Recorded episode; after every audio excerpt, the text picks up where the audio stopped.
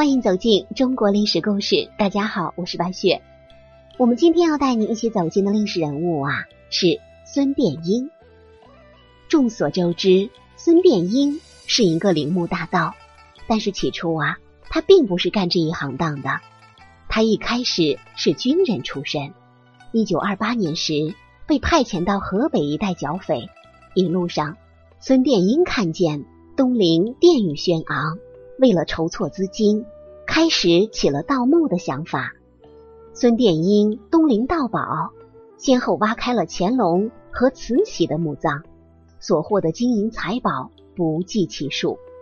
考古专家们在查阅史料后，都说孙殿英发财了。仅慈禧墓葬藏宝价值就有三亿两白银左右。不过啊，专家的说法经常是不靠谱的。但是这回专家的话是有依据的，这个依据就是李莲英口述其侄子记录的《爱月轩笔记》。根据《爱月轩笔记》的记载，仅慈禧头上的一颗宝珠就价值白银一千万两，不用把全部财宝估价，仅慈禧身上的几件宝物加起来，五千万两白银就打不住了。六千万两白银也只是一个。保守的数字。那么，慈禧的墓葬中到底有哪些值钱的宝贝儿呢？咱们先挑几件来给大家讲一下：翡翠白菜两颗，估价一千万两白银；翡翠西瓜四个，估价六百万两白银；头顶翡翠荷叶，估价两百八十五万两白银；金线刺绣坠珠朝服。估价是在两百六十五万两白银，一百零八尊佛像，每尊用金六两，再加上手工费，合计不下白银一千万两。单价最高的就是慈禧头顶上那颗大宝珠，光照百步之外，最少也估价一千万两白银。当年的清朝廷啊，所欠的庚子赔款，总计也是白银。二亿五千万两，专家在给慈禧墓估价之后，公开发表了这样的结论：若将赃物全部追回，除还庚子赔款之外，尚可余千万，足可复国也。二亿五千万再加几千万，慈禧墓葬的宝物价值三个亿，这还只是当时的估价，估计现在的价值啊。还要翻倍，甚至翻了数十倍不止。咱们大家可以试想一下，孙殿英当时发了多大的财呀？用价值一千万两白银的宝珠换取凯申先生的不予追究，孙殿英这笔买卖做得很划算。清朝最奢侈的两座墓葬都被挖开了，孙殿英下手稳准狠的令人佩服。谁说当年的军阀？不懂历史呢？孙殿英要是不懂历史，他怎么不去挖顺治和同治、光绪的墓啊？我们不要小看了孙殿英，只要一查家谱，就会发现他也算是名门之后。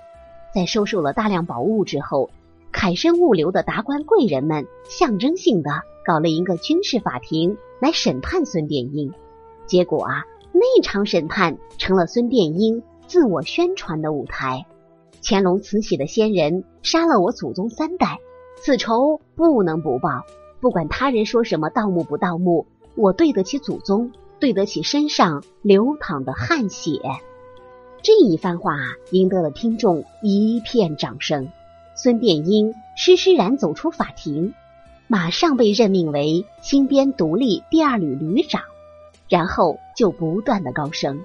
居然被提任一省之主和暂编第五军的军长，一直活到一九四七年。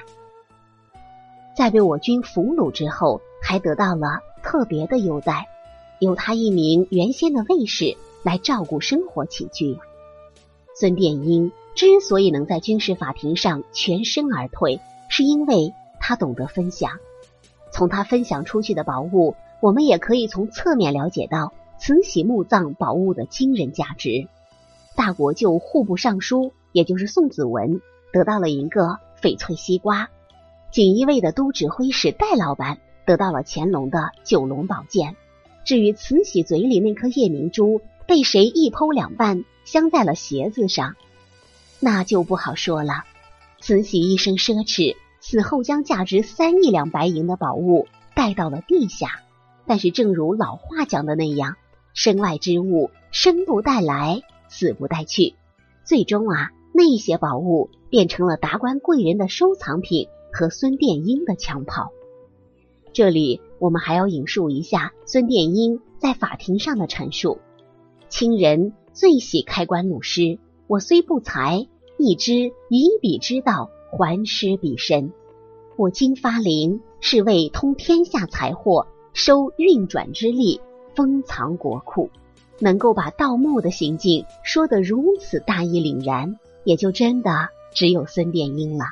不过到这里啊，我还要给大家讲一讲。”为什么孙殿英口口声声说被乾隆慈禧先人杀害了祖宗三代呢？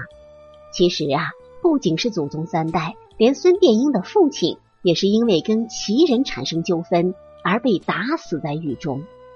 他的父亲被齐人害死，属于家恨。孙殿英跟慈禧的先人还有国仇，那就是我们所熟知的宗臣宗全家殉国事件。这又是一个什么事件呢？据孙殿英自述啊，他的先祖就是明末东阁大学士、文华殿大学士、兵部尚书、蓟辽都师孙承宗。这个孙承宗啊，抗清战功卓著，连亲人也对他表示钦佩。他们编修明史的时候，虽然进行了大量的篡改，却不能不记载孙承宗满门忠烈。不管孙殿英是不是孙承宗的嫡系子孙，当然也有可能是旁支的，因为嫡系啊全部都殉难了。孙家与清廷有不共戴天之仇。有一点我们绝对可以肯定，那就是慈禧把那么多的金银财宝带入坟墓，纯属暴殄天物啊！有些东西，比如说丝织品和字画，在土里一埋，脏水一泡。就算彻底报废了，早一点挖出来，也算是对物质文化遗产的一种保护吧。咱们可以试问一下，慈禧墓葬中的宝物，在当年价值三亿两白银，放在今天值多少钱呢？这批宝物啊，是应该在地下沉睡，还是应该取出来派上用场呢？孙殿英东林盗宝，真的是替祖上复仇吗？那么？这个结果估计也只有他自己知道了。好了，朋友们，本期的故事到这里就结束了，感谢您的收听。喜欢的朋友欢迎点赞转发，也欢迎您评论留言。下期呀，我们将和您走进秃发皇后的故事。这个突发皇后，父亲死于丈夫之手，自己死于妹妹之手，这个命运也是悲催到家了。我是白雪，下期再见。